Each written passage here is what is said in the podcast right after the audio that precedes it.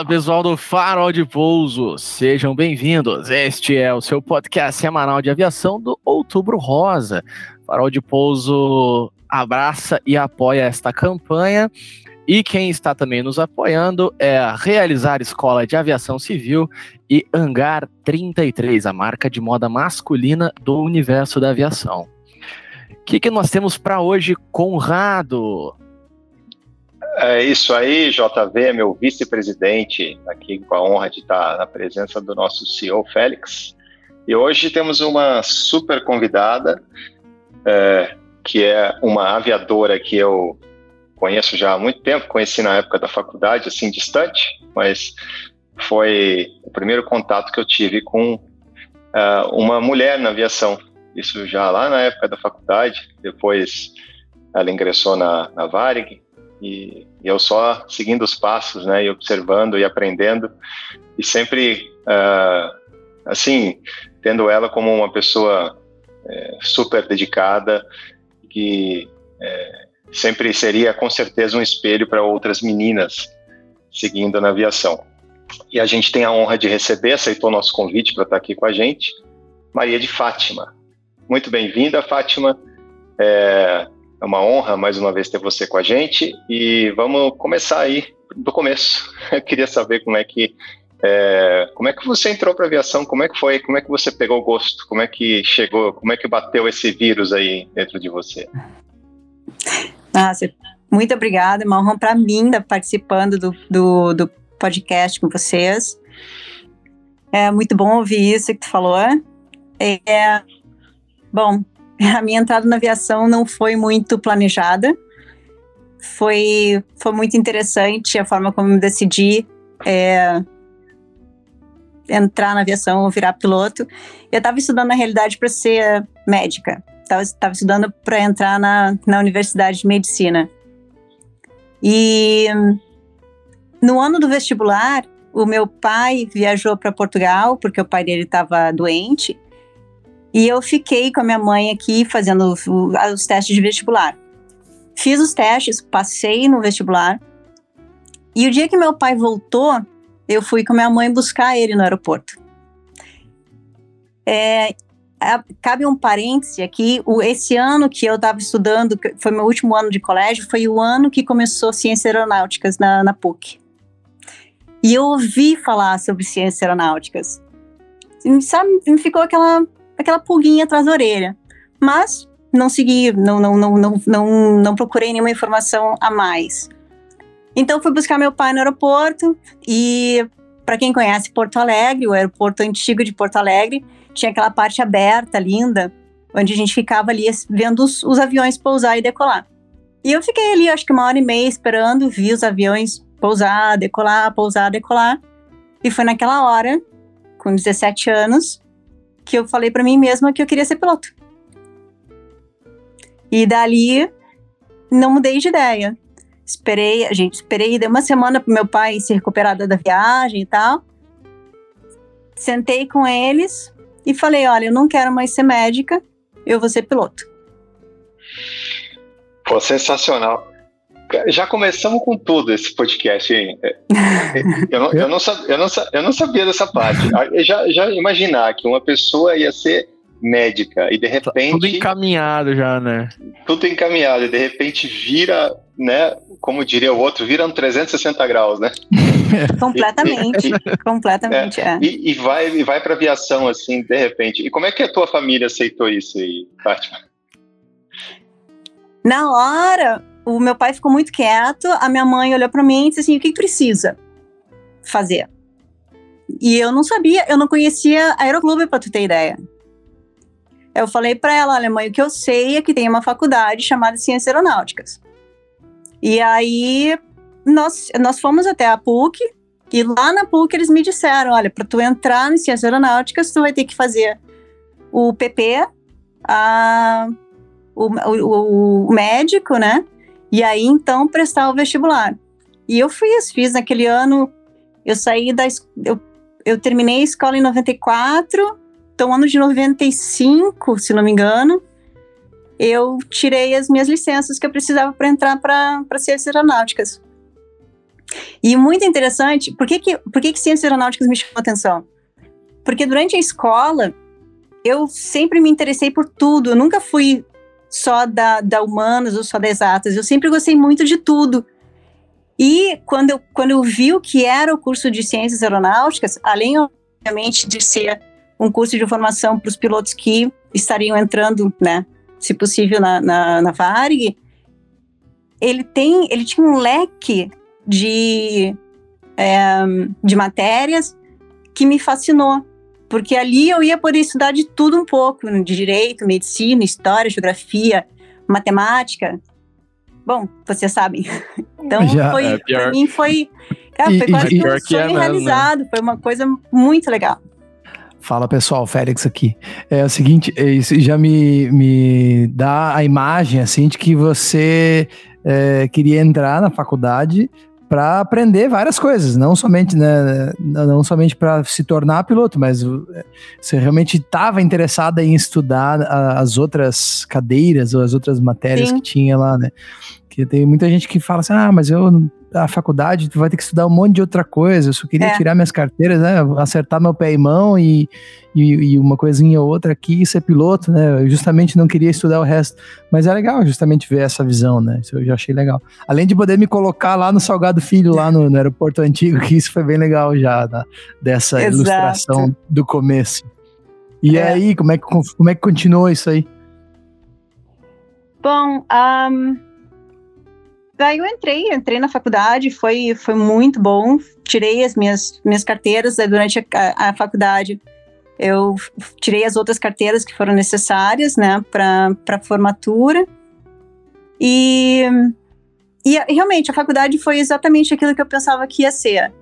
É, me deu uma ideia, não foi nada muito profundo, mas me deu uma ideia muito legal, muito boa de vários aspectos da vida, né? Uhum. De que, que vão, que, que cobriram uh, humanas e exatas, e são conhecimentos que a gente, obviamente, não vai aplicar muito, mas são conhecimentos que eu acredito que são muito bons de, de ter, porque uma hora ou outra a gente vai, vai, vai buscar aquilo para alguma situação que a gente passa na, na, na nossa vida profissional. Uhum. E. Mas eu, fala, fala, eu nunca tinha pensado. Não, eu ia falar um parênteses, eu nunca tinha pensado por esse, por, esse, por esse aspecto, por essa visão de justamente. É uma área muito multidisciplinar, né? Se for ver, tipo, tem é tudo praticamente, né? É Sim. humanas, às vezes, acho que só no, até biológicas tem, né? Parte de medicina, né? Na, digo, Exato. na faculdade, mas a gente lida com isso todo dia, né? E a aviação em si, ela é, é assim. É, exatamente. Né? É, então, falando Só, da aviação. Ba ba basta, é, entendi. Basta você você abrir os olhos, né? Quando você abre os olhos para entender o que, que aviação significa, você vê, ah, é verdade, porque você viaja de A para B. Então, daquele caminho, você já tem uma aula de geografia né, entre os dois lugares e você com certeza tem uma rica história de A e de B, né?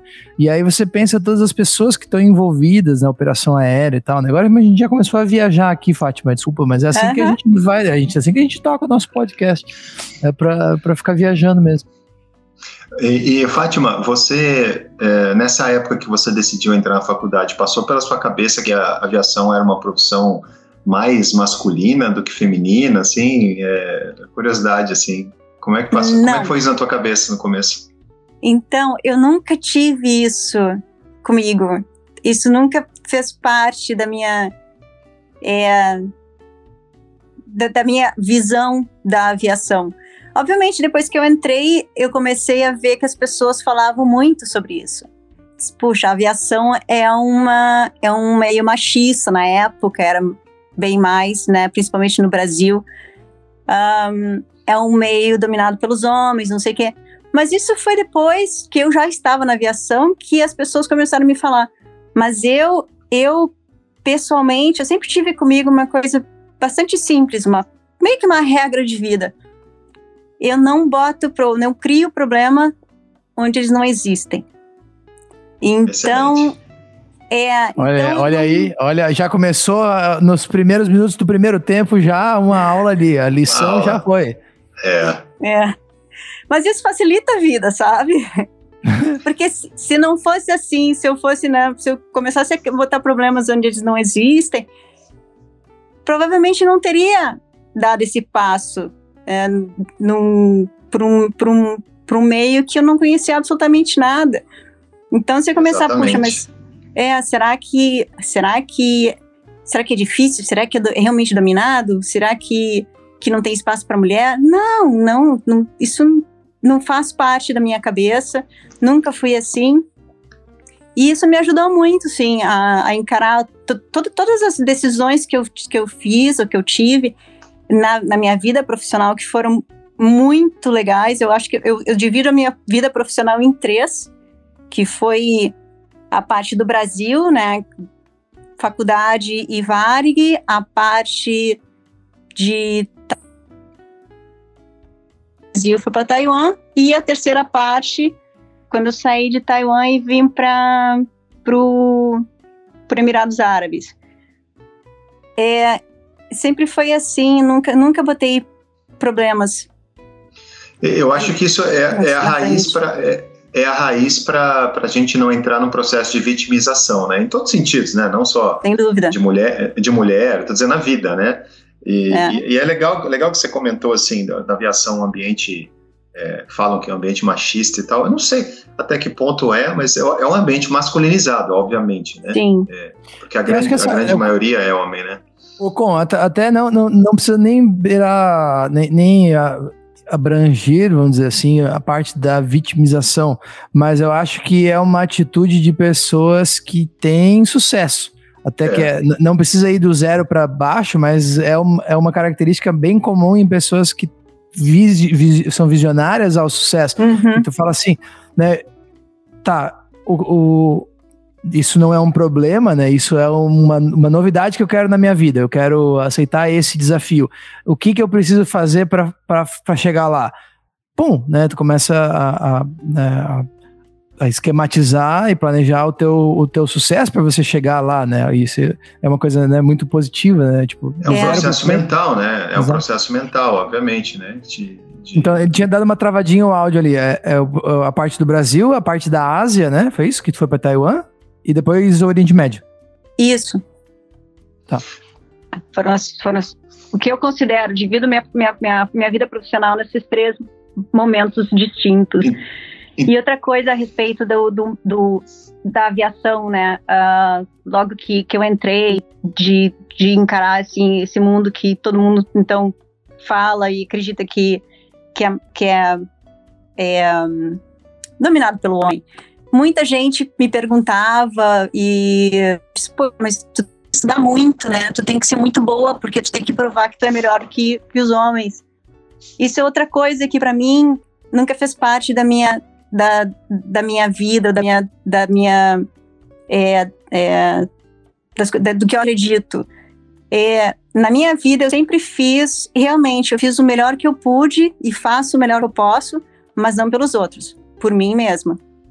Para minha própria é para minha própria é, meu próprio sentimento e, e, é muito legal isso aí que você está falando, Fátima, porque na verdade a gente está falando de uma profissão técnica, né? Como qualquer outra profissão super técnica. É, a, a, demonstração de competência, ela é independente de cor, sexo e tudo. Ela é, depende da tua capacidade, né? Então Sim, você, demonstrou, você demonstrou competência, não importa, né? Então é, não tem subjetividade aí, né? É, é. Então, é, como é muito técnico, então esse elemento aí é um elemento que ele é muito mais na cabeça das pessoas, eu acredito, do que efetivamente uma coisa que faz parte do dia a dia, né? Sim. Mas interessante ver como as pessoas pensam que, que, que tem que ser assim, né? Uhum. Para é. Pra mulher. Que tem que separar, né? É. Exato. A gente conversou isso com a Flávia, acho que foi. Justamente, tipo, cara, não, não é, não tem essa de, de porque é homem, porque é mulher, tipo. Estão todos no mesmo barco e todo mundo tá querendo dar o seu melhor, né? Seja no Exato. processo seletivo, seja no, no, no, numa chave de voo, né? Enfim, é independente do, de quem você é, né? Simplesmente você tá querendo fazer aquilo que, que foi, foi designado para fazer, né? Ponto. Exato. Show. Ô, Fátima, então vamos lá. Você entrou na Varig, né? Sim. E E aí conta um pouquinho dessa passagem na Varig e de como você saiu dali para ir parar do outro lado do mundo para gente. pois é, eu entrei na Varig uh, sem experiência nenhuma, tinha acho que 170 horas de voo quando entrei na Varig para voar o 737-300. Foi uma emoção, foi muito, foi, foi muito legal. Eu realmente, embora eu tenha entrado na avião, na, na, na, na aviação é, sem planejamento nenhum, eu, eu descobri que realmente era minha paixão, eu me apaixonei pela aviação e, e amo voar até hoje. É, e a Varig foi, cara, eu acho que é a melhor escola que eu podia ter, né? O que um piloto pode, pode ter. É, voar, ter, ter, instrução na Varig, aprender a voar o, o, o 37 na Varig foi um presente. E, e me deu é, a, a oportunidade de. Tipo, criou uma, a minha raiz é, na aviação, se criou na Varg. E a Varg me deu uma. É, como é que eu posso dizer? Uma experiência. Ou, ou criou minha personalidade na aviação que eu carrego até hoje comigo. Uhum. Eu tenho eu tenho certeza que a profissional que eu sou hoje é, a Varig me ajudou muito, o tipo de instrução que eu tive lá, o tipo de, de é, relacionamento com, com, os, com, com os pilotos, com os, os outros tripulantes de cabine e tal, foi, foi, foi muito legal. Foi, foi uma inicia, inicia, iniciação na, na aviação perfeita. Eu, na, minha, eu, na minha ideia. Eu fico, eu fico pensando assim, como que. É, eu, eu, nunca tinha parado para pensar nisso, em como que realmente uma, uma, a cultura organizacional pode sim fazer parte, né?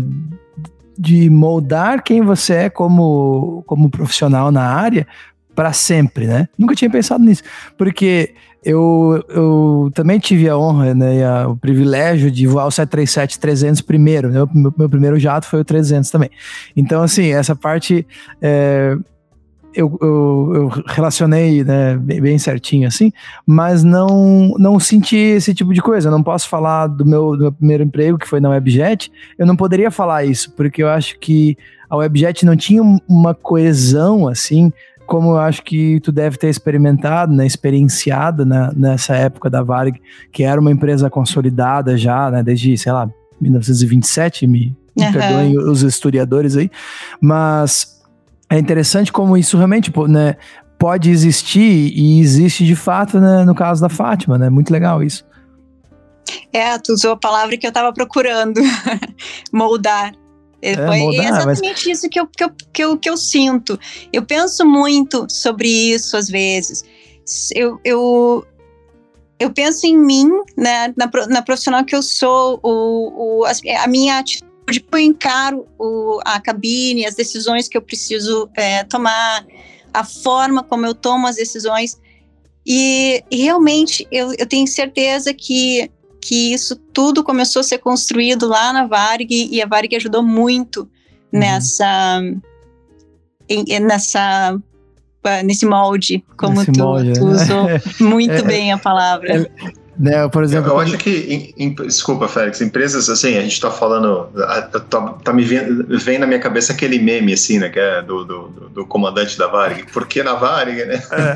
mas, mas é legal a gente desmistificar também Sim, isso, né? Eu acho legal. Por, porque é, eu acho assim, a nossa geração, né, Fátima, que entrou na Varig assim bem no finzinho já, né, e, e, e já era uma geração é, com outra cabeça que veio veio da universidade, tinha quase praticamente nenhuma experiência e tudo.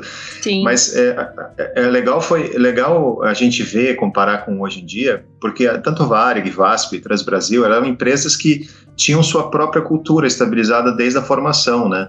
Hum. Então, é, eu acho que é muito hoje em dia é muito difícil você achar isso na, na aviação mundial, tirando empresas as majors, né, americanas, europeias, assim, que são também centenárias e tudo. Então, acho que isso que você está falando é mais ou menos é, baseado, né, essa, essa, essa cultura organizacional que o Félix comentou e vocês, a gente sentir que tinha esse molde é porque era uma cultura muito específica da empresa, né? Então, uhum. normal, hoje, né, a gente depois, depois dessa, dessa geração de empresas que, que é, faliram, que, que acabaram tanto no Brasil como no mundo, as culturas se misturaram, né? Então a, as, as, as, próprias empresas perderam suas identidades originais. Elas não têm Sim. identidades originais. Elas foram se formando ao longo do tempo, né? Mas isso então, que aquela... até eu até penso assim, é, que se tiver alguém que seja né, da, da, alta gerência de uma empresa aérea que escute o nosso podcast, que isso se, né, pode ser uma pode ser uma reflexão de como é importante você realmente batalhar pela sua identidade organizacional, né? Porque isso realmente vai fazer a diferença no teu ambiente de trabalho e vai fazer a diferença na vida do, do, dos, dos profissionais, né, dos isso, colaboradores é. para o futuro também, né? É isso vai refletir nos profissionais, com certeza. Uhum. Vocês falando isso, eu lembro do trazer o nosso amigo Guilherme para conversa. Ele não está presente hoje, mas e o Conrado pode falar também.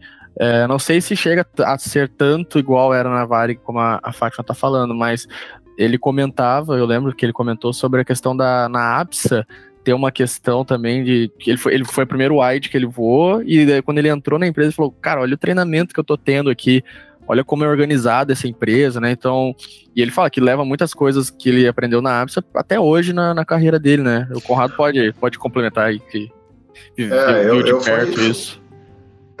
É, eu, eu concordo assim com a Fátima que a, a, a Varg foi uma escola muito grande, mas assim, pessoalmente para mim, a, a ABSA ela teve é, uma contribuição assim absurda na minha, na minha vida, talvez por ser uma empresa que vinha de uma cultura é, de uma empresa que não era brasileira, já no molde, no formato é, mais europeu, assim, da cultura chilena, né, administrativamente falando e tudo, tanto de padronização também.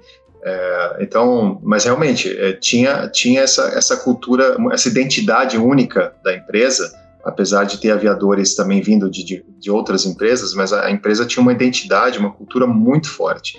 E isso reflete na operação, tanto no nível de segurança da operação, como na, na eficiência da, da própria empresa, né? Se bem que, ah, bom, falar, falar em eficiência da Varga, vai. Mas, Mas, vamos voltar lá. É. Vamos, vamos, vamos, pular essa parte então, vamos né, Conrado? E aí, e aí, Fátima, depois do 37 lá, como é que foi a tua história na Varg? Pra gente também Bom, não ficar aí... só falando por que na Varg. por que na Varg? A gente tem que falar ainda da Ásia e do Oriente Médio, um monte de história legal. É. Bom, então, eu. Eu voei cinco anos na, na Varig. E logo que eu comecei a voar, me, me, me surgiram dois sonhos na, profissionais. Um era voar o 747. E, infelizmente, logo em seguida que eu entrei na Varg, os 47 foram, foram embora, né? E um, Tá, eu, voei, curti muito, curti muito mesmo o, o tempo que eu, que eu voei na Varg, mas eu tava lá entre. Tinha acabado. Tinha acabado o quarto ano, tava no quinto ano de voo, e um dia no DO, é, eu ouvi uma conversa de que é, copilotos da Varg estavam indo emprestados, estavam pedindo licença uh, sem vencimento para Varg e estavam indo para Taiwan voar o MD-11. Foi a primeira vez que eu ouvi falar em copilotos saindo do Brasil para voar lá fora, porque eu sabia que comandante saiu. Aí, de novo, sabe, aquele sinal, aquela coisinha que ficou tá me incomodando, assim, né? eu tenho que saber sobre isso. A primeira chance que eu tive, cheguei em casa, entrei no computador e comecei a pesquisar. Aí descobri que em Taiwan, não só a Iva Air estava chamando para onde esses copilotos estavam indo, mas a China Airlines estava contratando copilotos para o 47. Mandei e-mail para eles. Deu, deu um arrepio aqui agora, velho. Meu Deus do céu. Vai, continua. Mandei um e-mail para eles perguntando se eles aceitavam uh, ou se eles, se eles admitiam uh, pilotos mulheres porque, né, era uma, uma dúvida real na época. E eles disseram que sim e que teriam o maior prazer em receber o meu currículo. Aí eu mandei o currículo poucos dias depois eles me chamaram para entrevista. Aí fui eu para Taiwan. Aí já é coragem, hein? E a gente é. tem que contextualizar, né? Para quem né, começando na aviação agora, ou para quem já já está um pouco mais de tempo na aviação e já está acostumado a ver, por exemplo, né, a, a, a, gente da, né, dessa geração que, que é, é pós-Varig, assim, né, que nem eu, quando eu estava na faculdade, quando a Varig faliu, é, a gente se acostuma a ver muitos e muitos, né, dezenas, centenas de pilotos expatriados, né. Quando a Fátima estava dizendo né, disso, era uma fase que né, você não, não, não, não, não tinha pilotos expatriados, né, Fátima? Não, não, não sabia. É, isso que eu, que eu falei foi a primeira vez que eu ouvi falar em pilotos, em copilotos saindo do Brasil. Alguns poucos comandantes eu já eu sabia que já, já tinham saído, mas uh, não, não tinham muitos expatriados. O pessoal não, não, não tinha porquê, né, sair do, dos seus países, principalmente do Brasil. Eu, honestamente, não tinha pensado, nunca tinha pensado antes disso em sair do Brasil. Sim. Sim. E... Eu ia falar exatamente que não, não se via motivo, né, Fátima? Tipo, todas as empresas grandes, robustas, voando wide body, com plano de carreira muito legal, né? Não tinha porquê, né? Exato, exato. A não ser para realizar um sonho, né? Opa. E no caso do sonho dela, simplesmente era voar o Boeing 747. Cara, que, exato. Só, então era pique assim? Um tinha que aqui, ser ó. 300, 400 ou podia ser o 200 ou o SP também? Podia ser qualquer um. Olha, o 300 ainda vai, né? mas por sorte era o 400. Ah, isso? Ô, ô, ô, Félix, só um parentezinho, cara. É, é impressionante né, na, na, nessas, nessas gravações que a gente está fazendo com, a, com as meninas, com as mulheres super poderosas da aviação. Em algum momento, as linhas se cruzam, independente da história de cada uma.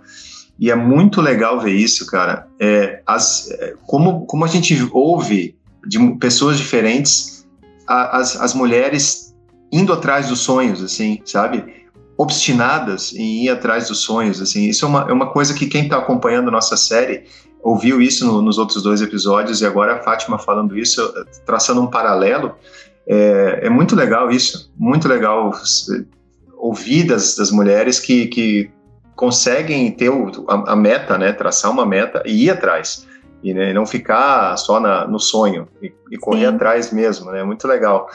Curioso para saber como é que foi essa história aí. pois então, aí eles logo em seguida me mandaram é, o convite para ir a Taiwan e fazer a seleção. Eu fui. Comigo tinham outros dois brasileiros, um ex-piloto da, da VASP e um e um ex-piloto da Varig. É interessante que o, o piloto da VASP, ele estava voando o MD-11 na época. E eu estava voando o 37. Uh, nós dois passamos. O outro piloto que era da, da, da Varig não passou. E eu lembro que a última coisa que nós fizemos na, é, na seleção foi uma reunião. Então, eu fiz uma reunião, eram acho que umas 10 pessoas dentro da sala, de todas as áreas da empresa. Uma das últimas perguntas que eles me fizeram é se ah, nós temos vaga para nós estamos contratando para o 37 e para o 47. Qual avião que tu quer voar? Aí eu falei para eles que eu teria o maior prazer em é, trabalhar ou voar o avião que eles precisassem de mim. Mas que voar o 47 seria um sonho se sendo realizado, né? Porque o meu sonho era voar o 47. Aí tá, eu fui para casa, uma semana depois eles mandaram resultados dizendo que eu tinha passado e que o meu curso do 47 estava marcado para dois meses depois. Nossa, Nossa cara, meu Deus. Bota uma música, João, mas bota Meu uma música, Deus uma música que não, céu, não vai cara. ter problema de copyright depois, mas põe uma música romântica aí, ou sei lá. Meu Deus algum, do céu, cara. Um fogo de artifício, alguma coisa, velho. Eu tô lacrimejando aqui. O Rock Balboa subindo as escadas, eu acho. Muito bom. É, massa, mas foi, não, foi, foi, foi emocionante, sim. Aí eu, sentei com meus pais de novo e disse, olha... Chorou muito? Não, não. Não? Bah, Ainda não. Sangue. Ah, bom, ah, bom. e aí, os pais? Eu sentei e disse: Olha, eu tô indo pra. Aí eles nem sabiam onde era Taiwan, tadinhos. Aí expliquei para eles onde ficava Taiwan. Aí a minha mãe, de novo, a Fátima, minha mãe pode foi só, falou... só refazer. Des, desculpa te interromper, é que deu uma travada na internet bem na hora. Aí você pode voltar só pra parte do. Do que, que seus pais falaram? Ou melhor, o que, que você falou pros seus pais? E aí segue. Sim, não, eu sentei com meus pais para informar eles que eu estava me mudando para Taiwan. Em um lugar que eles nem sabiam onde era, né? Eu expliquei para eles onde era. E aí a minha mãe, novamente, minha, meu pai sempre foi muito quieto, assim como eu sou quieta pra caramba. Mas o meu pai não falou nada e a minha mãe olhou para mim e disse assim: "Olha, se é isso que tu quer e é o melhor para ti, então a gente te dá a maior força". Aí preparei as minhas coisas, minhas malas e tal e me mudei para Taiwan. Quantos anos tu tinha, Fátima? Aí eu tinha isso foi em 2003. Se- Só pra saber assim, se era ainda né, 20, 20 e tantos, ou já tinha passado dos, dos 30, não. Tá, quem é bom em matemática? Eu nasci em É. 76. bom, é bom 86, 86, 96, 2006, 27. 27. 27. 27. Ai, Agora bem. entregou, não tem jeito, não tem volta mais, Fátima. É, Não é, não precisava ter falado o ano, né? Mas tá- tá-. Mas imagina, né? Ela com 27 anos saindo assim, né? E é do outro lado do mundo, né? É, Muito- exatamente. É exatamente no outro lado do mundo. Nossa. E então, eu tava perguntando de chorar, né? Aí, não fiz festa de despedida com os amigos, com o time de natação, com meus irmãos, com família e tal. E fui.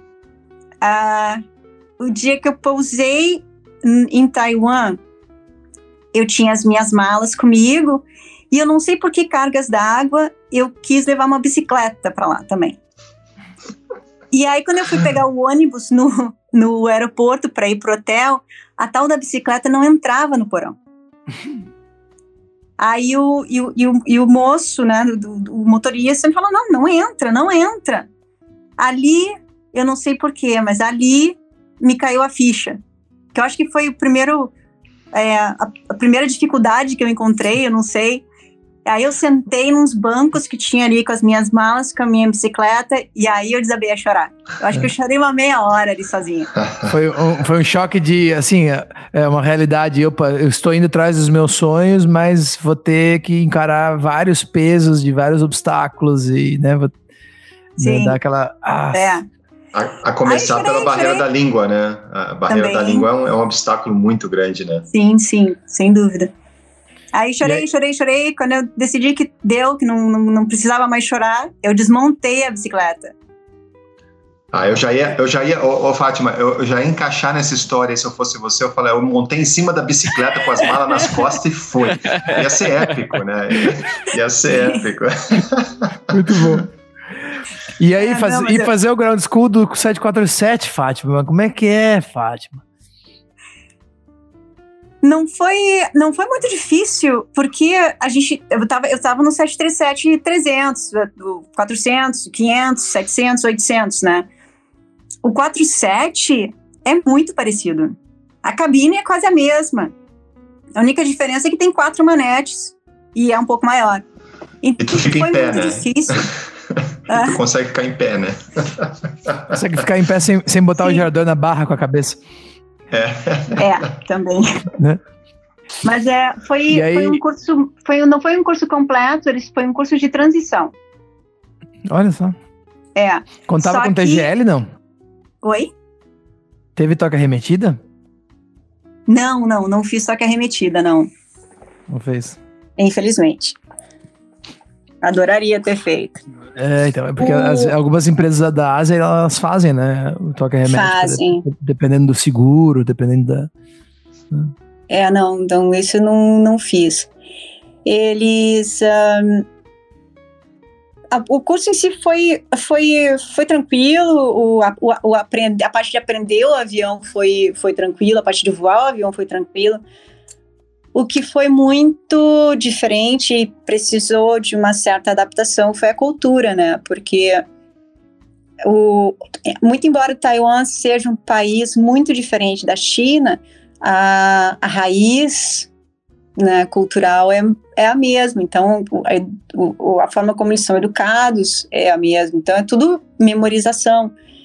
E, e é, uma, é uma cultura completamente, cultura de empresa, né, completamente diferente com o que eu estava acostumado. Era completamente oposta. Eu vi muitos, muitos estrangeiros é, desistindo no, no meio do curso, muitos estrangeiros chorando porque não aguentavam mais bem complicado. Foi, mas, mas eu me adaptei bem e, e curti muito meu tempo lá.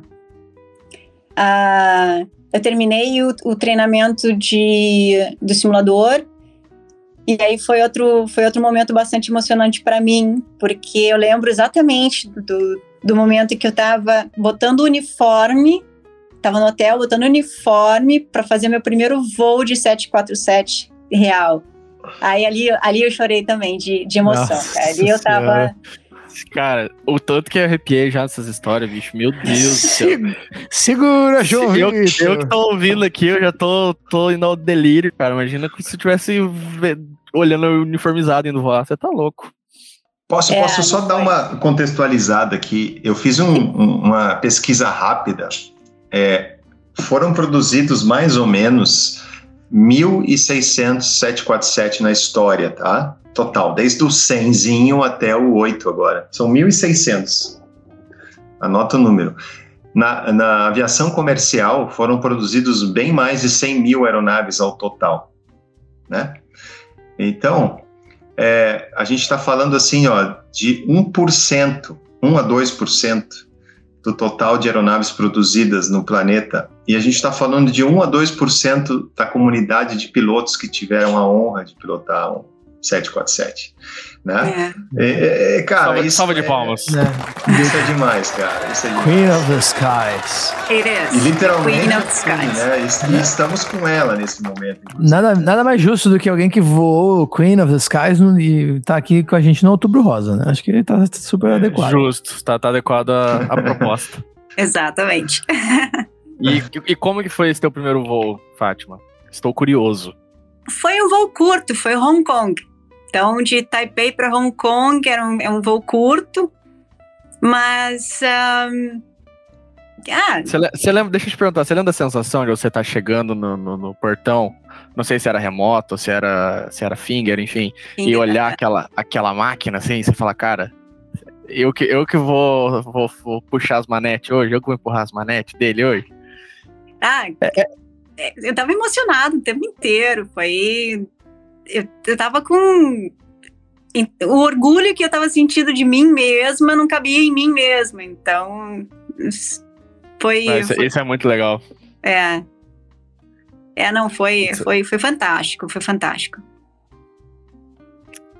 E era, era o 747 400? 400, isso. 400. É. é. Ah, que legal. Ó, pra quem né, não tá muito habituado, né? O, o 747-400 era aquele que tinha, né, que tem ainda, né? Que tem o inglete bem com um ângulo, assim, né? Então ele tem um inglete bem com um ângulo, assim, tem, tem a, as telas... É, tem as telas, eu acho que era, eles chamavam de EADI e EHSI, assim, que tinha um, um velocímetro do lado, era igual ao 300, tinha um velocímetro era, era meio híbrido, não é? Era, era híbrido, meio... é. Tinha um velocímetro, mas tinha uma speed tape, assim, Isso. do lado onde, onde seria o PFD também, né? Exato. É, era é. o EADI e EHSI. Ah, maquinão, hein? Que legal. É lindo. E, e, e aí, e, vai, tá, vai, isso aí. Como é que foi? Como é que, aí fez o primeiro voo e como é que, como é que foi tua carreira lá? É, Conta um pouquinho pra gente como é que desenvolveu a carreira lá. É... Não, mas eu, pousar o avião era legal? Eu, não, eu queria saber como é que era pousar o avião. Olha, eu vou te dizer que é mais simples que pousar o 37.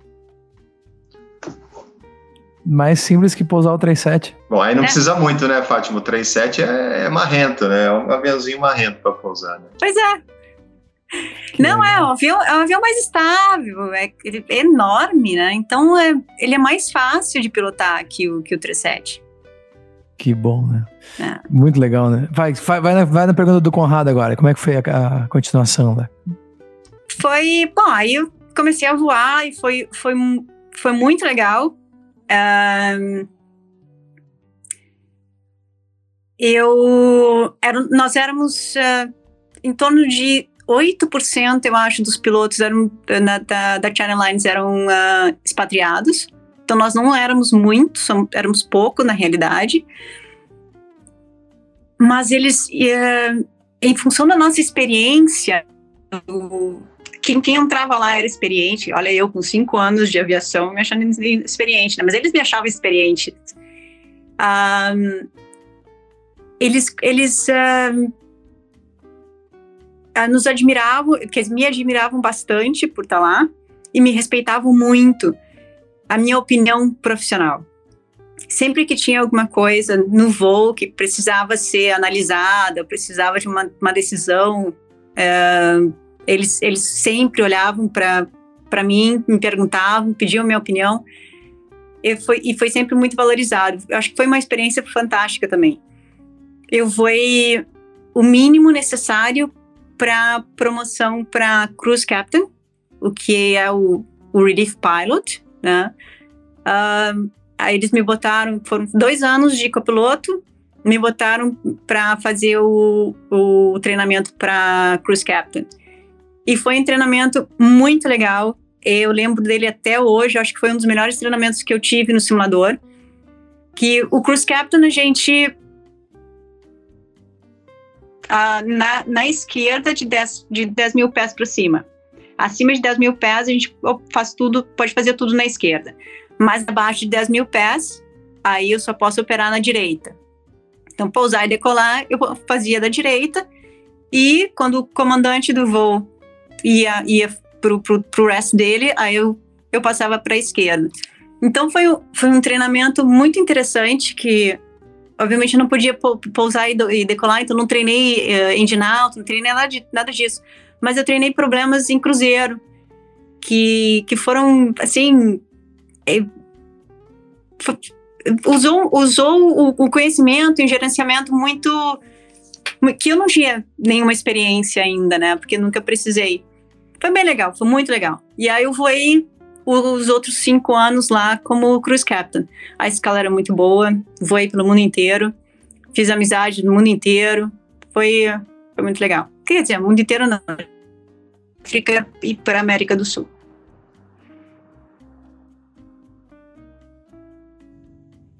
Entendi. Que massa. E, e... Fala lá, João. Fala. Não, não, vai lá, pode. Não, eu tava, cara, eu tava, eu tava aqui só.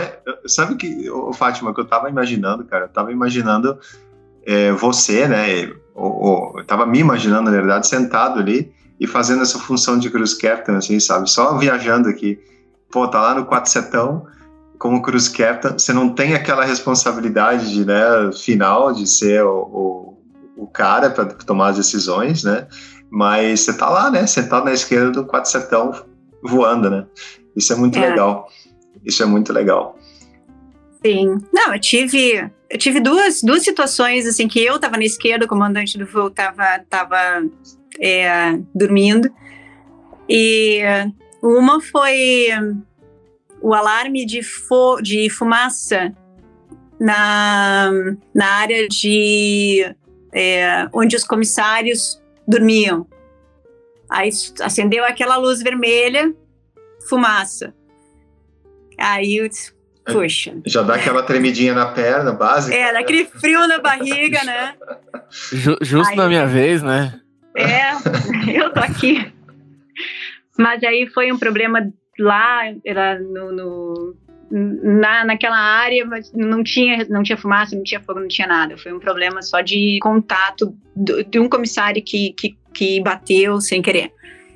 E outra vez eu tive que, que desligar o drive em voo, mas eram quatro, né? Então desligar um não tem problema. O drive é o gerador elétrico, um gerador elétrico de dos motores, né? Isso é. aí, né? Pra, pra galera aí que, ah. que, que, viajou nesse drive aí. E que, e que vale ressaltar é. que é uma baita responsa também desligar ele, né? Porque uma vez que você desconecta, me corrijam como... se eu estiver errado, mas não tem como voltar, né? Não, é, é, essa é uma, é, é uma, uma ação que não tem volta. É, exatamente. Aos, aos, que tiverem curiosidade, tem um vídeo no YouTube de um A340 300 da Suíça que eles tiveram eu não lembro exatamente o que foi, não sei se foi um overheat, o que, que foi, que uma das ações é, era justamente desconectar o IDG, que é o drive que ela tá falando. Aí fica é. de, de vídeo pro pessoal olhar aí, esse procedimento é bem, bem legal. Mas, então tá, você ficou então, foram, foram cinco anos em Taiwan, Fátima, foi isso? Sete. Sete. Sete. Foram dois anos como copiloto e cinco anos como, como cruise captain. Ah, tá joia. E aí, beleza. E, como que foi essa tua transição, então, do, do 747 em Taiwan, de Cruise Captain, aparentemente tudo certo, né, uma escala boa, como você falou. Como que foi essa tua decisão de, de se mudar? Por que que precisou se mudar ou o que que te despertou para mudar?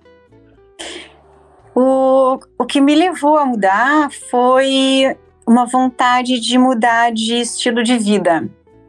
Porque apesar de eu amar o 47, é, o long haul, o, os voos longos, o jet lag estavam estavam acabando com, comigo, estavam acabando com a minha saúde, assim, né? nos últimos anos, nos últimos dois anos, mais ou menos, eu lembro que eu chegava de um voo em casa, eu deitava para dormir e eu dormia 28 horas seguidas.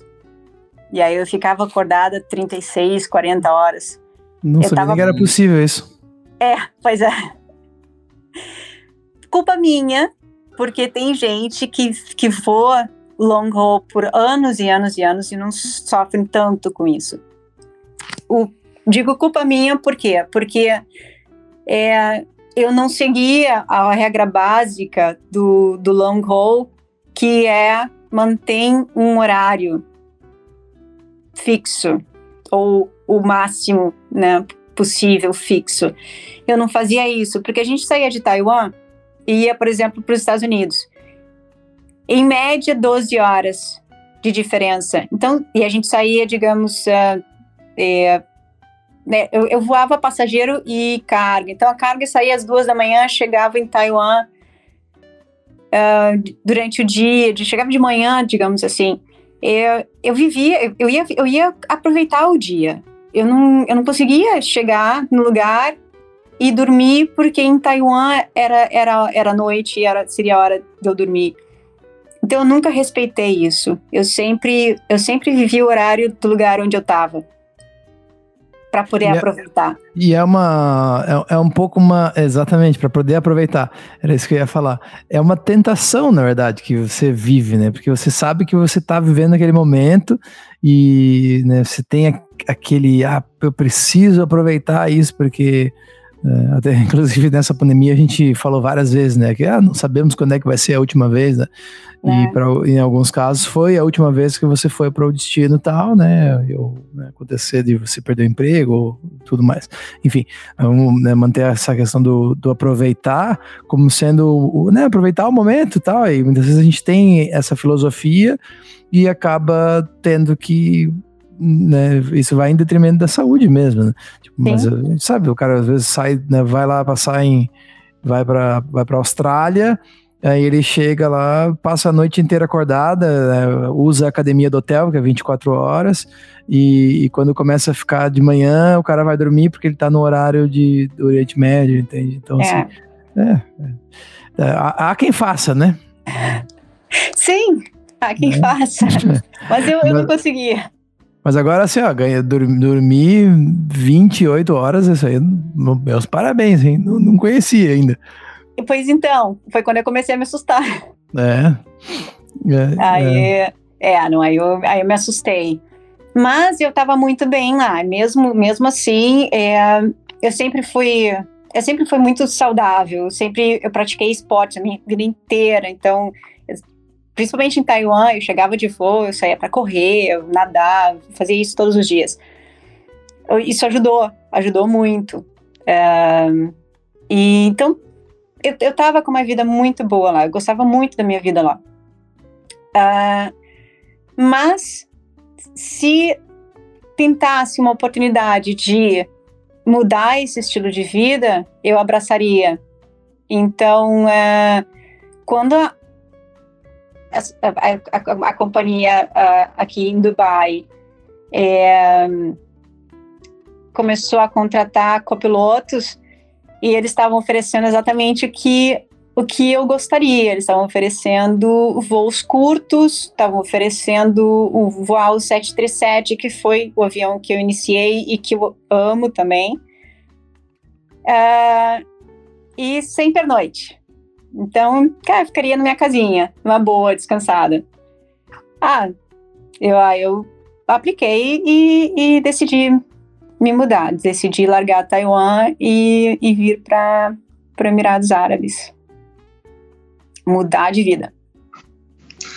E, e ô Fátima, é, é uma curiosidade, né? Porque eu, assim, eu também fiz o mesmo caminho que você, do long haul de volta para o 737, porque eu, para mim, já estava afetando assim a minha a minha vida pessoal, minha vida familiar, né, o long haul. É, a minha saúde também eu posso dizer, porque eu também não era não era uma coisa que eu me adaptei fácil e, e eu queria esse estilo de vida também de tá em casa todo dia e tudo. E, e mas assim, você acha que uh, o long haul ele afeta? É, é, como você acha que afeta o teu corpo, assim? Porque obviamente que afeta todo mundo, mas eu imagino que, que para a mulher é um pouco mais difícil, não é? Essa é, cruzar o, o, os time zones, né? E estar tá sempre é, em algum lugar diferente, tudo. Óbvio que tem ciclo menstrual, né? O corpo da mulher é diferente, né?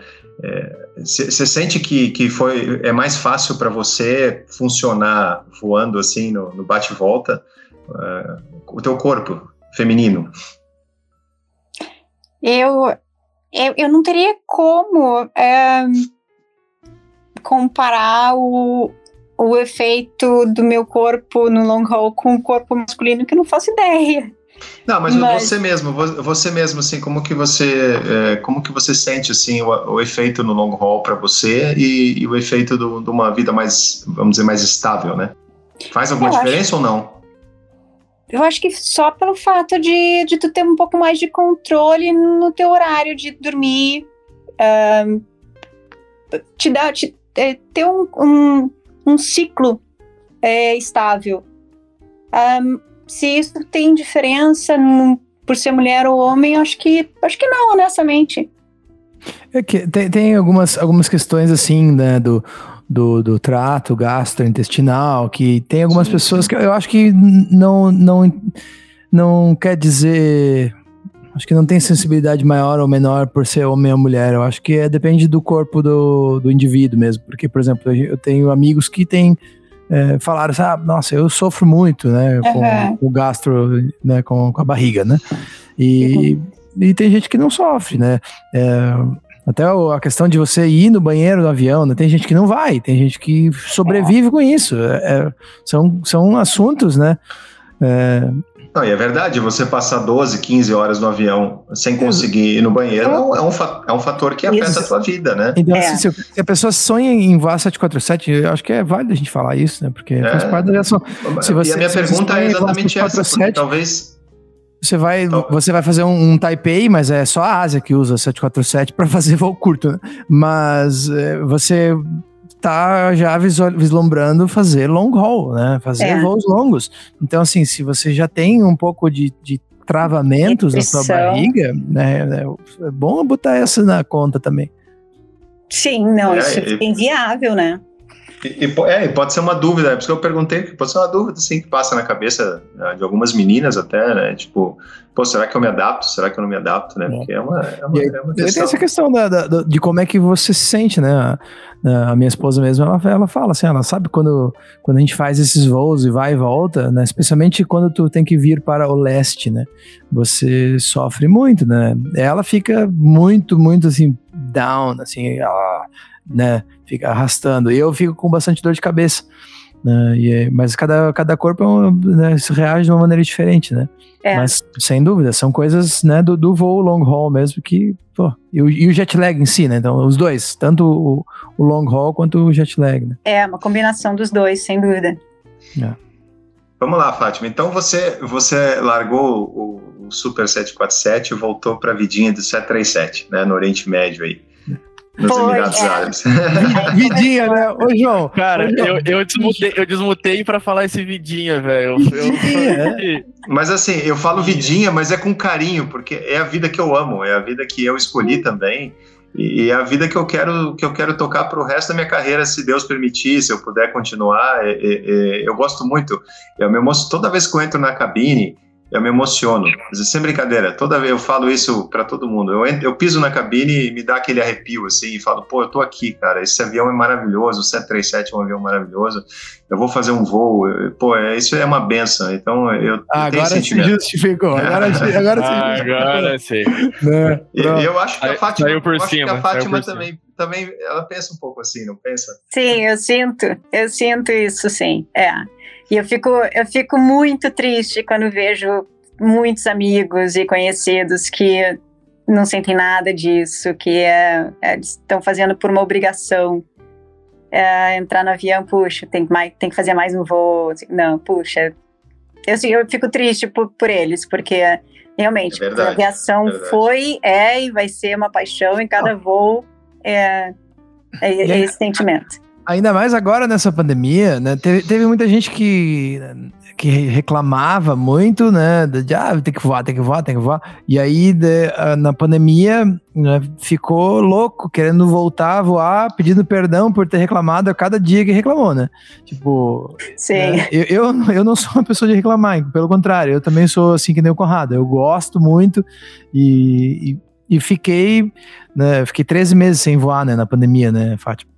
Então, assim, é. eu, eu, voava qualquer coisa que me aparecia na frente, eu voava, assim, ó, e, né, com gosto de voar, foi, sabe? Foi pro, foi pro Brasil voar Paulistinha, né, literalmente. Foi, foi, fui girar, né, eu queria lá, girando base, sabe? Mão na manete, fazer, sabe, um circuito, um negócio, porque, cara, quem é, né, quem é aviador, quem realmente tem esse sangue de, de continuar gostando do, do, aviador, por mais que o Conrado ali saiu por cima, mas eu sei o que ele quer dizer.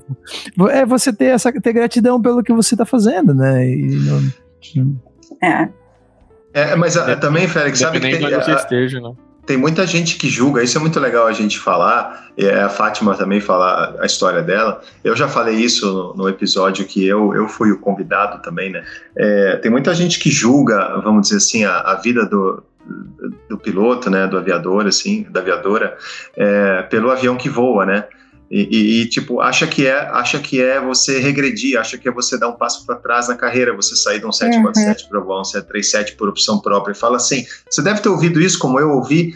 Que isso? O que, que você vai fazer da tua vida? Você é louca? E Sim. vai voar, voltar a voar 737, né? Então, é, nesse sentido, assim, você fala assim, é, o tamanho não é, não é o avião é, é, não só o avião, mas a empresa, o avião, o estilo de vida que te proporciona ser feliz no geral, né? Não é o tamanho do avião, né? E, e aí eu volto na, na, tecla também do que a gente falou no início da cultura organizacional. Também, você pode estar, tá, poxa, tá com. tá fazendo. tá fazendo voo que você dorme em casa, tá tudo, mas, cara, se a empresa também não estiver legal, também vai te desmotivar. Né, vai chegar uhum. num ponto também, então tudo tem que estar tá em, em, em consonância, né? É, e, e é o, o, conjunto, né? A distância de casa, ou quantas vezes você consegue ver os seus familiares por ano. Então, né? no, no, começo da aviação, primeiro, é, são, são algumas fases, né? No começo da aviação, você tem que topar qualquer coisa, né? Conhece um amigo que tá lá em Manaus voando bandeirante, né? Claro, mas é um baita avião, tem, ele tem que tá, tem que estar tá fazendo isso mesmo, né? Um parênteses pra isso que eu ia falar. Não, é que eu, eu me identifiquei com o que o Conrado falou. E toda vez que entra no avião, olha e fala, cara, tô aqui. E comigo é a mesma coisa, velho. Eu tô no, tô no bandeco lá, eu olho pra direita, vejo aquele motor lá e falo, cara, que loucura, é, velho. É muito legal. Me, de, e aí, assim, me, me trouxeram que, pra cá, velho. Que coisa só, massa. Só que é isso que eu tava querendo dizer assim, né? No, no, nessa fase, quando você começa na aviação, você vai onde precisar ir. Que nem eu fui, eu fui pra Salvador lá, tipo, né? Dormir em colchão de ar e tudo. Depois você vai no primeiro jato que te contratar, tu vai. Né? A primeira linha aérea que te chamar, tu vai. Tipo, tem gente que fica, ah, qual que empresa aérea que eu vou entrar? Não, a primeira que te chamar e que te quiser, tu vai.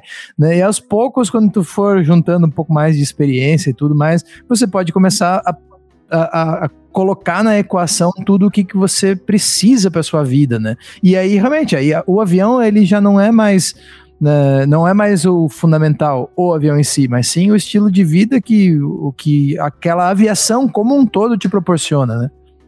Exato. É, e assim, ô, ô, Fátima, então, esse, esse novo estilo de vida aí, a vidinha do 737, né? É, ela, ela, ela te proporcionou ela te proporcionou duas bênçãos, né? É, é, é, então, é, a gente, a gente, a gente vai entrar nessa, a gente vai entrar agora nesse ponto, né? Falar sobre a vida pessoal e tudo, né?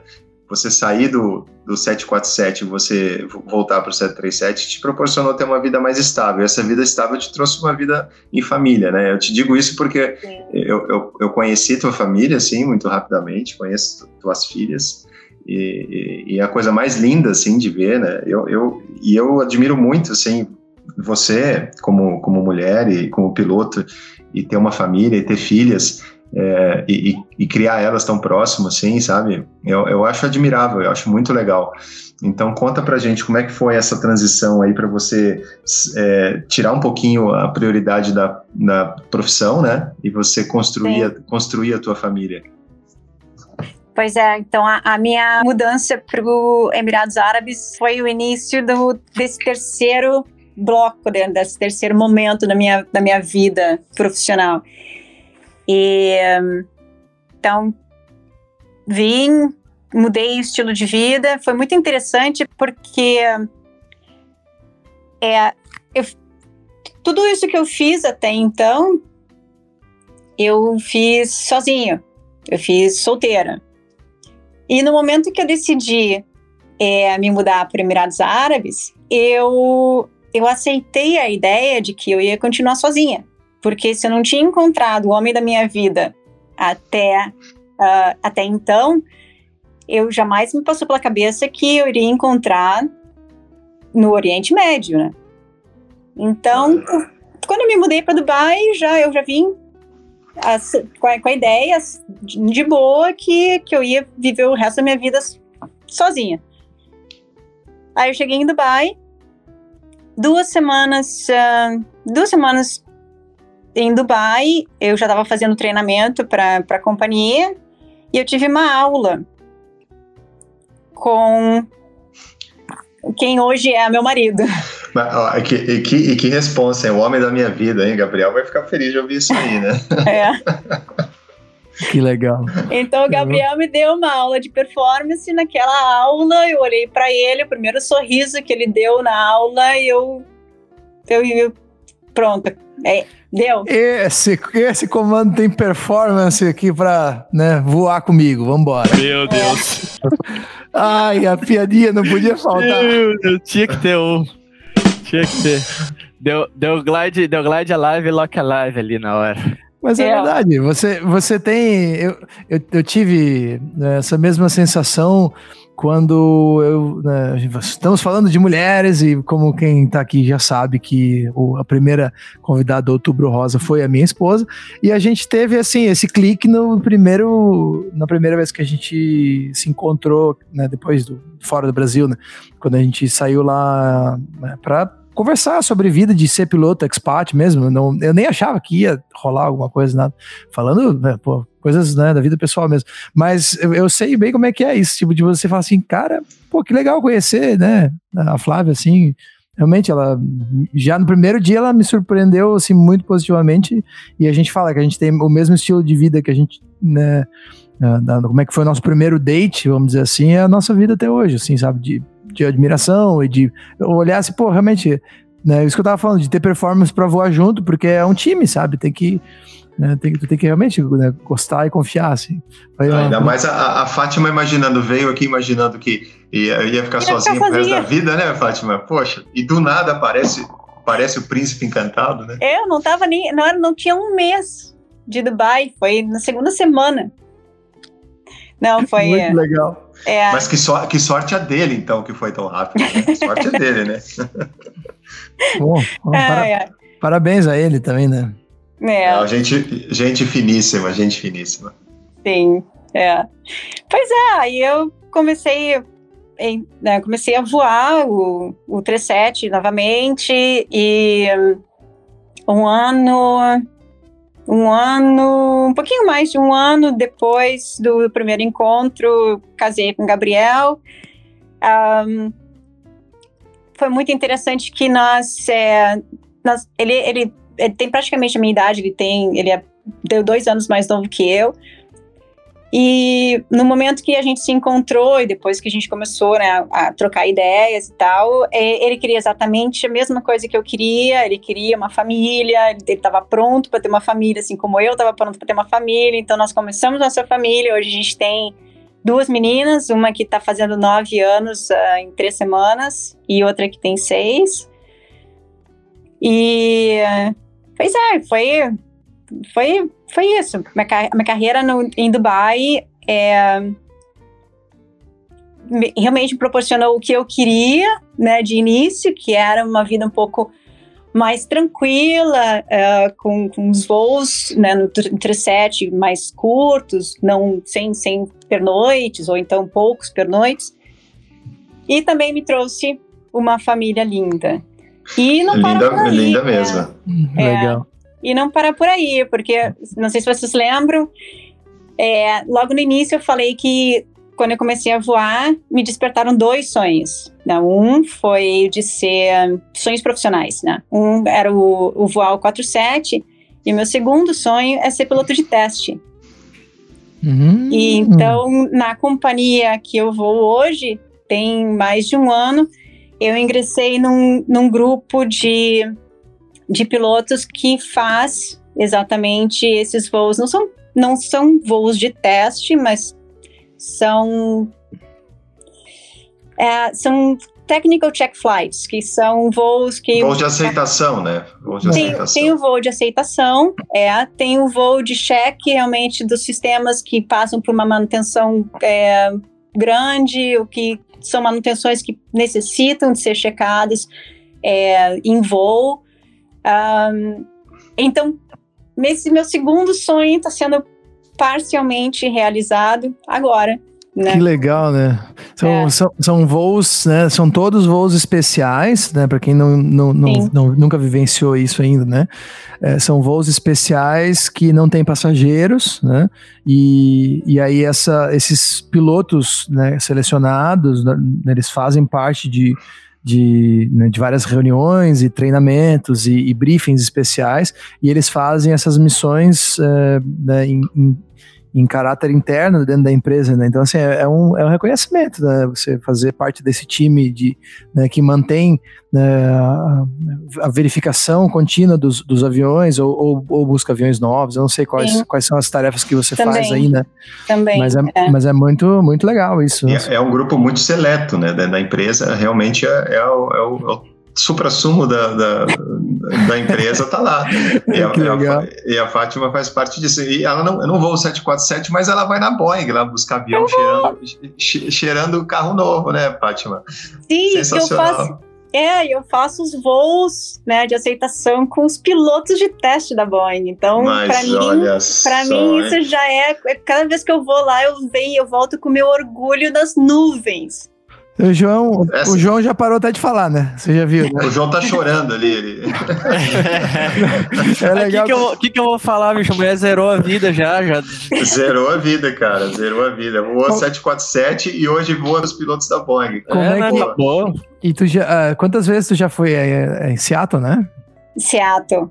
É, é o, é o, é o Everett ou Painfield? Onde que é? Seattle mesmo, Boeing Field. Boeing Field. É. E, Uhum. E é que a gente recomeçou a trazer esses aviões agora recentemente, né? Então eu já fui três vezes. Ah, que legal. Nós fomos. Na realidade, eu, eu fui, eu, eu trouxe o, o, primeiro avião, o primeiro Max que saiu de, da, de Boeing Field. É, depois do, né, desse tempo que eles ficaram uh, no chão parados, eu fui, eu fui a tripulação que trouxe o primeiro. Uhum. E depois disso eu voltei mais duas vezes. Que responsa, hein? Não é por nada, não, mas olha. Que a, mulher, a mulher não é fraca, não. É, é, ela faz parte da elite da elite da empresa e, e poxa, é, é, muito legal a gente ouvir essa história aí. Aliás, Fátima, a gente vai estar tá falando aí com, com o teu chefe direto. Daqui dois dias a gente vai gravar um episódio com ele. Ah, é? É, vamos, vamos ouvir bastante história dessa área aí. E, e, conta assim pra gente assim, alguma um, desse um ano que você está fazendo parte da, dessa equipe aí. É, alguma história assim curiosa, alguma coisa, uma história legal que você pode contar diferente que é do dia a dia da aviação comercial? É Tem tudo alguma? diferente. Não, mas uma assim, uma legal, uma que pode ser, uma que a pessoa pode curtir assim, legal. Olha só, uh, esse primeiro voo, esse primeiro Max que nós trouxemos é, de Seattle, nós decolamos de Boeing Field às sete da noite de Seattle. E a rota que nós fazemos é, é Boeing Field, a gente voa para o norte, ali para o Canadá e entra no, no Atlântico, né? Mas bem pelo norte, a gente passa por cima de pelo sul, mas né, ainda passa por cima de Iceland lá. E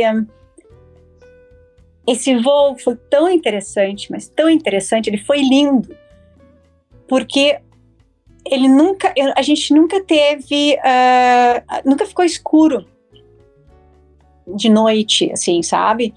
Era, foi, foi em junho e uhum. durante toda, durante grande parte desse voo, logo que a gente estava já sobre o Canadá, eu olhava para um lado o sol para nascer e olhava para o outro lado, não, olhado um lado do avião o sol para nascer, do outro lado a lua se pondo. Porra, que massa, e ficou e ficou assim por muito tempo. Eu tenho as fotos e, e, é incrível, assim, porque eu tirei de um lado do avião, né, do, do da, das janelas de um lado e as janelas do outro. E é, e é, é, é inacreditável. É, foi uma, uma, uma, das visões, assim, que eu nunca, eu, eu jamais vou esquecer na vida. Foi lindo, lindo, lindo demais. Poxa, que sensacional, hein, Fátima? Que legal. É. Oh. E aí o último que eu fiz foi praticamente todo é, sendo é, acompanhado pela aurora boreal. Ah, aí, aí, já foi já foi o mês passado, né, já foi praticamente decolando no mesmo horário de Boeing Field, mas aí foi noite o tempo todo e com a aurora boreal. Foi muito legal também. E isso é para você, ouvinte. Está ouvindo a vidinha, como diria o nosso Conrado, a vidinha de quem voa 737. Você acompanha a aurora boreal, você voa com os, com os, é. com os grandes da Boeing. É assim, é vidinha, é. pacata. Dorme em casa. É. é. Aí, alegria. É, um dos voos de aceitação, o último voo de aceitação que eu fiz, né, que eu saí de lá, assim, nossa, eu saí muito, muito, muito feliz. É, uma, das, uma das manobras que, que a gente testa é o Reject Takeoff, né, aí, High ah, Speed. É, eu acho fantástico. Aí o, o, o piloto, e, e, sou eu que, que voo, né, ele, ele, ele vai me falando o que eu preciso fazer, mas quem voa é, sou eu. Daí ele é o último, o último pouso uh, em ali em Boeing Field. Ele falou para mim: ah, tu quer fazer um pouso curto? E aí a gente já para e já faz o reject takeoff. Eu disse: sim, vamos fazer isso. Então tá. Aí a gente pousou, eu pousei o avião super curto, com flap 40, a velocidade de aproximação foi 118 nós. Super leve, né? Super, não tem, não tem assento, não tem nada, né? Uhum. A gente pousou, parou e aí já né, preparou para decolagem, avançou as manetes, quando deu 100 nós, fiz o reject takeoff. Quando eu acabei a, quando acabei a manobra, que estava saindo da pista, o cara olha para mim e diz assim, cara, é isso que a gente treina os nossos pilotos para fazer. Ele assim, tu fez exatamente como a gente quer que seja feito. E aí, é, aí ele falou, ele repetiu algumas vezes para mim e para o pessoal que estava acompanhando o voo. É, tu, tu tu devia ser uma dos nossos pilotos de teste. Ó, oh, quem sabe os próximos Deus! Ô, João, tira aquela parte que tu falou que ela zerou a vida, porque ela nitidamente não zerou a vida ainda. Não, ela claro que não. Muito, muito não, eu disse que eu tô na minha terceira, no meu terceiro bloco, o quarto. E contando, e contando, é, e contando, meu Deus do céu. Eu, eu, já, eu já posto um dinheirinho aqui, é Boeing e depois é NASA. Alguma coisa assim. Lembra que ela queria fazer medicina, ela fez em paralelo, é. agora ela já está lá na, na SpaceX. É, imagina. Ô, ô, Fátima, é, para gente, a gente encaminhar aqui o fechamento do nosso papo, que está maravilhoso, é, assim, eu, eu, gostaria muito de saber, assim, ouvir, né, de você, assim, que é a primeira, a primeira vez que a gente está tá tendo a oportunidade de falar com uma, uma piloto que é mãe, né? Sim. Então, é, para as nossas meninas ouvintes, eu gostaria muito de ouvir de você, assim, como é que é essa, essa vida de mãe em paralelo com a vida de piloto. Fala um pouquinho sobre isso, por favor. Um, pelo fato de de a, a, companhia que, que eu vou hoje não ter, o, de, eu não tive pernoite, pernoites pelos, pelos primeiros, acho que seis anos, sete anos que eu estava voando, né, que eu, tô, que eu já estava voando na, na companhia, isso ajudou muito, porque a gente acaba tendo muito tempo, bastante tempo, não muito tempo, mas bastante tempo em casa. E a gente mora, né, Conrado, num lugar que facilita muito ter ajuda em casa. Então, um, a gente tem uma, uma, uma empregada que, que, que, é uma babá, na realidade, né? Que logo no início foi muito importante. Hoje já as gurias já estão né, grandes.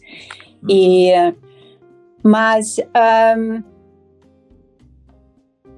não, eu, foi, foi bem mais fácil do que eu achei que, deve, que, que, que, que seria, né? Quando, quando eu parei para pensar, assim, de, poxa, deixar elas em casa e ter que sair.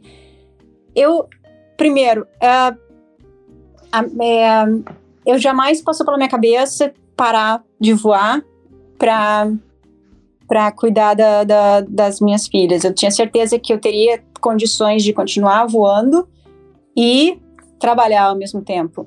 Sim. É, me dediquei e me dedico muito a elas quando eu tô em casa com elas. Então, a gente tá, faz tudo junto, a gente tá sempre junto. Um, e eu acho que isso é muito importante para elas, para elas saberem quando eu tô em casa, eu sou mãe. É, eu não tô fazendo outras coisas. Eu sou mãe e tô ali com elas.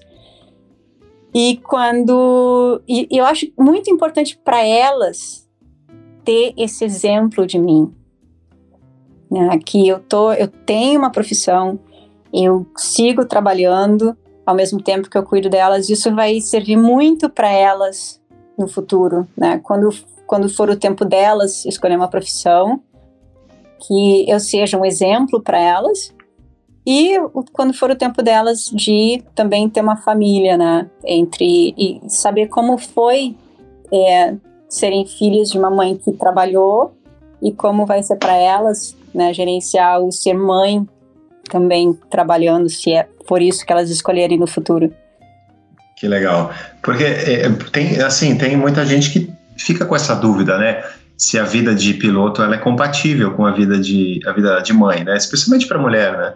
E, e, eu acho que a tua história ela é bem legal é, para passar, um, passar assim, uma visão é, para as pessoas, especialmente para as mulheres, de que é, você pode moldar e você pode, como você fez, trilhar a tua vida, a tua, tua vida profissional em função do momento que você quer viver, né? Então você queria, você queria viver um momento de descobertas e tudo, então você foi atrás do 747 para voar lá, é, lá do outro lado do mundo e tudo. E você provavelmente estava, né, como você falou para a gente, querendo uh, assentar um pouquinho e ter uma vida mais calma, e você direcionou a tua carreira para isso.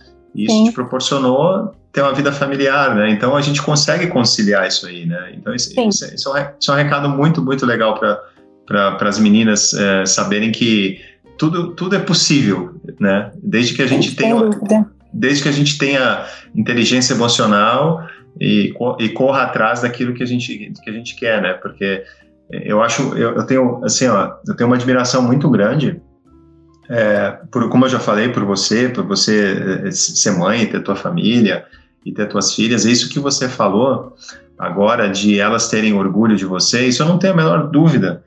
E, e, e acho que esse é o sentimento, a gente já encaminhando para o nosso finalzinho aqui, e eu acho que é o sentimento que todo mundo que está ouvindo a gente até agora, é, mesmo não te conhecendo, é, e eu, eu te conheço, a gente não é, não é amigo, não posso dizer que a gente é amigo, mas a gente se conhece, assim, da vida, né, da, da profissão e tudo, até tivemos a oportunidade de fazer um voo recentemente, né, Fátima?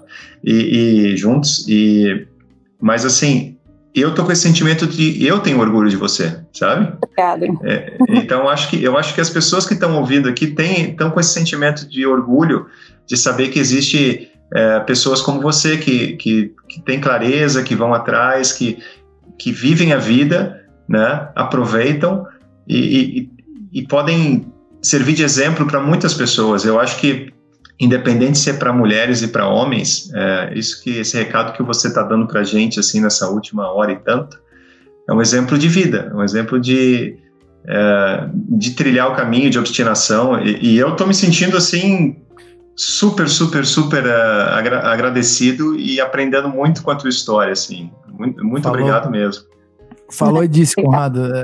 Vimos agora né, uma, um, um recorte rápido em de, né, de uma menina que foi no Salgado Filho, que, que mudou de ideia, né, e, e, largou uma faculdade de medicina que tinha em mente para se tornar né, piloto que faz reject takeoff no, no Boeing Field e, e toca uma casa né, com uma família linda. Né. Olha, meus parabéns e muito obrigado, Fátima. Não, eu que agradeço muito, muito a vocês. Muito obrigado por essa oportunidade e fico muito feliz de ter participado aqui. Eu não vou falar mais nada para não ficar feio, porque senão o que os meninos falaram já tá já tá mais que suficiente. Eu tô só aprendendo aqui e eu vou ter que ouvir de novo esse podcast para poder aprender um pouco mais para absorver tudo que foi dito aqui. Mas eu já não eu já não vejo a hora de já não vejo a hora de, de ser publicado para eu poder ouvir de novo. É, Fátima, é, cara. Muitíssimo obrigado. É, foi uma, uma grande honra para a gente, eu acho para todo mundo que ouviu até, até agora. É um grande aprendizado, parabéns de novo. E a todos que chegaram até aqui, agradeço a presença. Fiquem ligados, estamos sempre produzindo conteúdo é, de qualidade para vocês. E não deixem de dar o like, que é muito importante. O algoritmo aí do YouTube, ele gosta dos likes e a gente também gosta também que você nos prestigie com comentários positivos e negativos também. E, se você não é inscrito, inscreva-se no nosso canal Farol de Pouso. Muito obrigado é e até a próxima. Valeu, moçada. Se você gostou, dá o like. Se você não gostou, dá o like também. Tamo junto, tchau e até a próxima.